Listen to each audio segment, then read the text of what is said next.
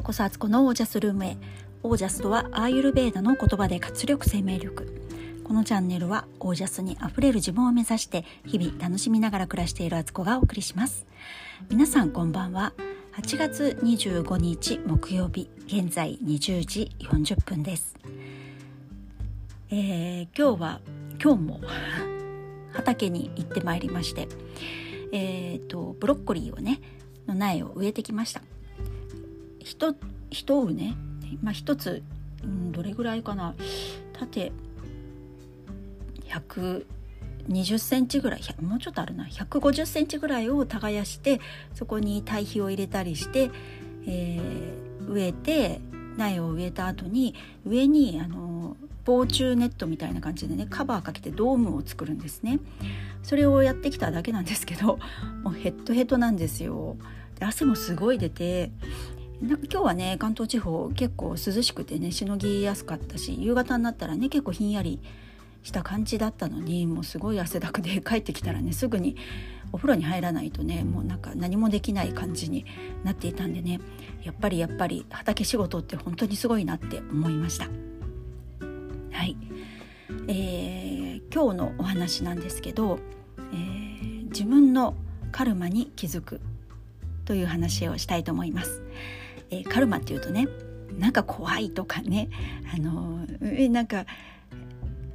あのスピリチュアルのなんかなんでしょうみたいな風にね思われると思うんですけど、まあ、まさにスピリチュアルのなんとかなんですね。カルマっていうのは自分の巻いた種は自分で刈り取らねばならないっていうことなんですよ。そのそれをね自分でやらない限り何度も何度もそれは雑草のようにねまた生えてくるんですね違うか刈り取ってないからどんどんどんどん増え続けるってことかな そういう感じですね。えー、それがですね最近すごく自分の中であこういうことかなって思ったことが心当たりがあったんですね。それはあの今現在現在進行形でね、まあ、人間関係なんですけどあなんかいつもこういう目に遭うな私って思うことがあるんです。でうんそれはとても不快だし嫌だしやめてほしいなと思うしなんで私がこんな目に遭わなくちゃいけないんだろうっていう被害妄想というかね被害者意識被害妄想じゃないか被害者意識ですねがあったりとかなんか相手のことを本当嫌いになっちゃったりとかするんですね。でまあ同じ相手と同じパターンを繰り返してるんですけど私、まあ、こういうと大体誰かわかると思うんですが身近なね、まあ、パートナーという相手なんですけどあなんかなんでだろうと思ってたんですね。で何度もねこう仲直りはするんですけどまた同じパターンで喧嘩をすることが多くてこれは困ったなっていうねなんか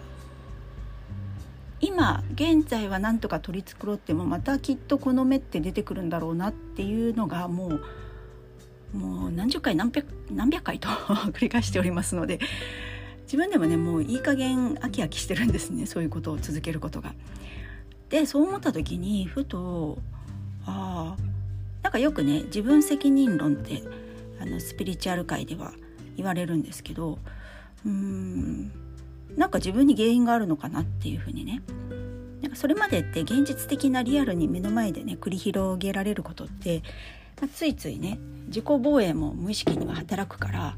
なんか自分が悪いわけじゃなくてね相手になんか非があるんだろうとかって思ったりするしやすいですけどその方がまああの自分の中でこうね解釈しやすいですけど、まあ、考えてみた時にあなんか小さい頃そういえば私はあの兄にねすごいいじめられてたんですよ。あの1個違いなんですけど、まあ、いじめられるっていうか兄弟喧嘩ですね。1個違いの兄なんで、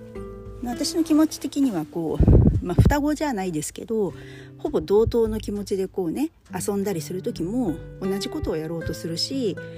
なんか一緒に遊んでほしいから近寄っていってそうすると、まあ、兄は男だからすぐプロレスの技とかかけられたりとかねそれ泣かされるんです結局最終的には。で一緒に遊んでてもなんか叩かれたりとか、まあ、暴力的なことをね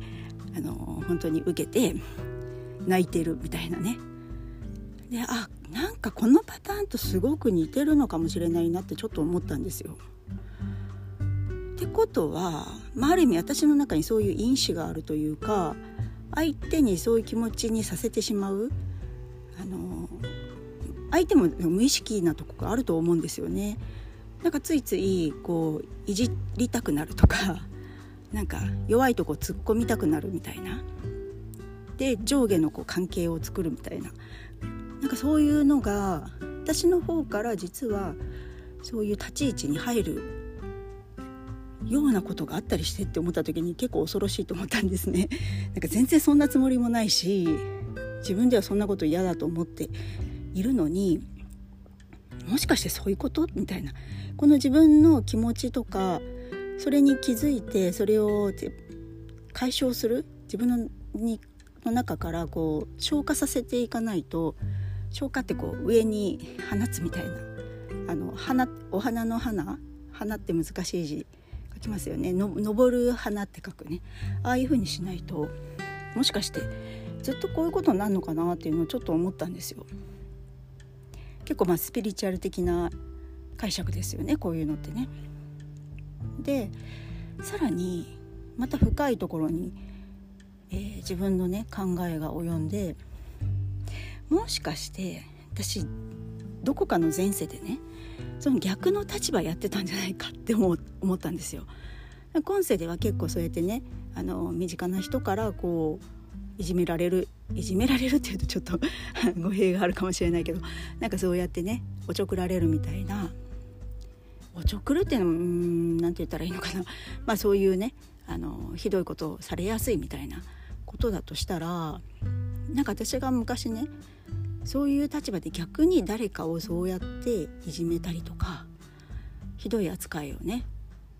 したりとかしてたのかもしれないって思った時にうわって思ったんですよ。でそこに自己責任論自分責任論あの自分から全てが始まってるっていう考えに及んでああもしかしてそうかもしれないって。今の人生では私はそんな人に対してねなんかそういう態度を取るとかっていうことはあの全然するつもりもないしあのほぼしたことない。まあそんな嘘になっちゃうかもしれないけど、まあ、あんまりねそういうことをしない傾向にあると思うんですがだからこそそれそういうねしてた自分っていうか、まあ、そう意識上のね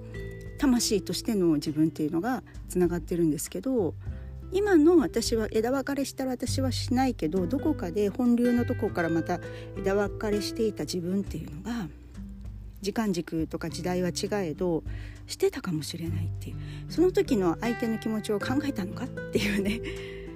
であもしかしたらそういうことを考え及ばずにね相手の気持ちが理解できず相手の立場になれずにすごく勝手な行動をとったりとかひどいことをしてたのかもしれないってちょっと思ったんですよ。そう思ったらああそっかそういうことかもしれないっていうでなんかすごくね納得いったんですよね。なんかそれまでってこう自分は悪くない相手が悪いとかね結構そういうふうにやっぱりどうしても物事って見ちゃうから。でも自分にの中にそれがあったんだ。でかつてはそれの反対の立場に自分もいたかもしれないって思うとまたねこれが考え方とかね どうしていったらいいかってことがねまたガラッと変わるんですよね。だからやっぱりスピリチュアルの学びっていうのは面白いなと思うしそこに本当に自分で気づかないとこれは例えば何か本とかにこういうことが書いてあったりとかして読んでたとしても全然さらーっと流れちゃうんですよね。ただただそこに日本語が書かれててそれをね読んだっていうだけになって何にも響かないかもしれないその自分のその状況的にそういうことが気づけるタイミングになってなかったらね。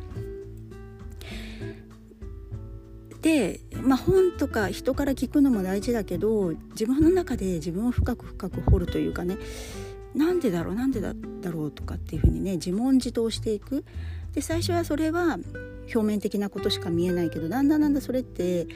そこだけ見てても何の解決にもならないなと思った時にやっぱもうちょっと深く見るとか違う角度で見てみようとか今までと真逆のとこからね考えてみようみたいな風になった時に結構変わってくるんですよね。で本当にそれを自分で発見した時っていうのはなんか重みが全然違うんですよ。もう納得感が半端ないっていうか